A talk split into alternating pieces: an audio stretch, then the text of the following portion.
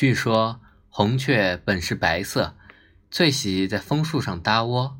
它每天挥着翅膀来往于各个枝头。枫树在北方才有，到了秋天，天气愈来愈冷。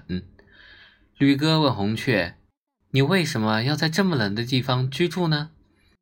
红雀笑着摇头，没有回答。这个鸟也对红雀说：“枫树的果子又不好吃，为什么不换个地方住呢？”红雀依旧摇着头，缄默不语。所有的鸟都飞走后，它跳到枝头，对着枫树喃喃低语，羞红了全身，又有点儿悲伤。我喜欢你，可你却是一棵树，听不懂我的语言。话音刚落，从来都是绿油油的枫叶，一瞬间赤红如霞。